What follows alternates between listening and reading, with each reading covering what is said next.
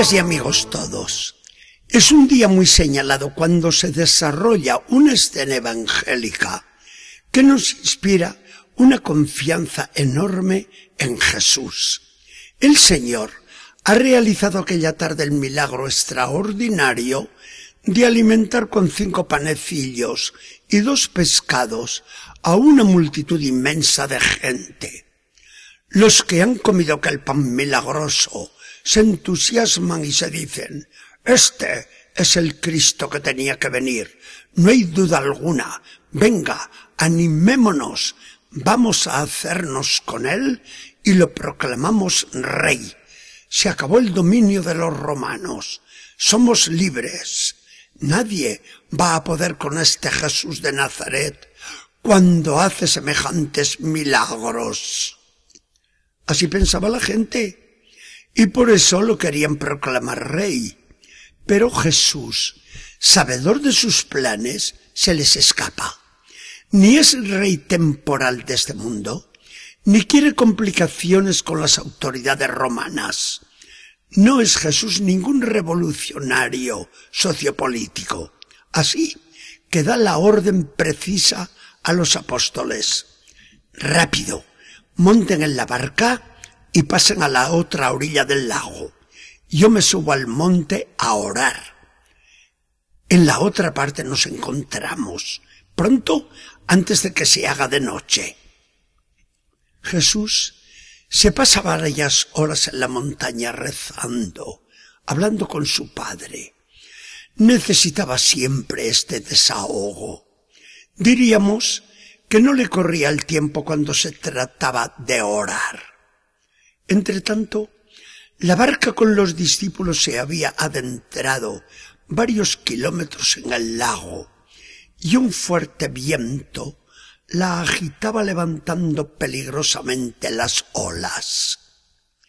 Hacia el final de la noche, pero todavía muy oscuro, ven los doce a Jesús venir sobre las aguas, se llenan de espanto y comienzan a gritar, ¡Un fantasma! ¡Un fantasma! Jesús les grita, Tranquilos y confíen, no tengan miedo, que soy yo.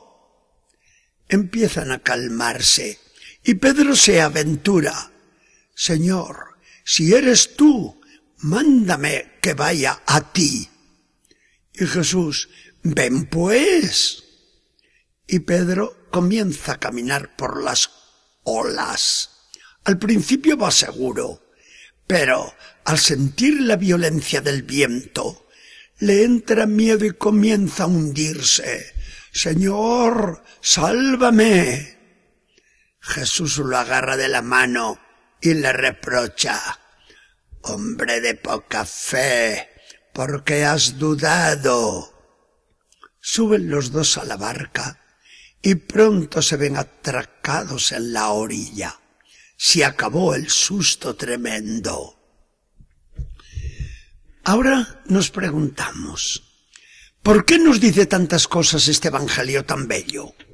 Pues muy sencillo, porque nos retrata a perfección en muchas situaciones de la vida. La travesía por el mundo, con tantas dificultades, no es un crucero de placer, sino un ir metidos en una simple barca, agitados por el oleaje de mil contradicciones, remando siempre contra corrientes marinas, sin ver nada, como en la noche oscura, y esperando la luz de un amanecer que nunca llega. ¿Y Jesús? ¿Dónde está Jesús? En esos momentos de angustia, volvemos los ojos a Él y parece que nos ha abandonado a nuestra suerte. Pero nos equivocamos si pensamos así.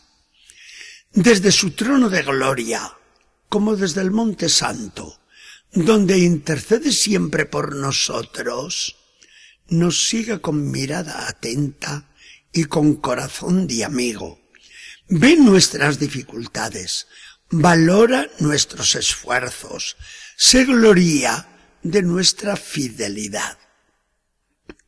Se cuenta de Santa Magdalena de Pachis, igual que se contó de Santa Catalina de Siena, tentadísima y llena de angustia, que acude al Señor.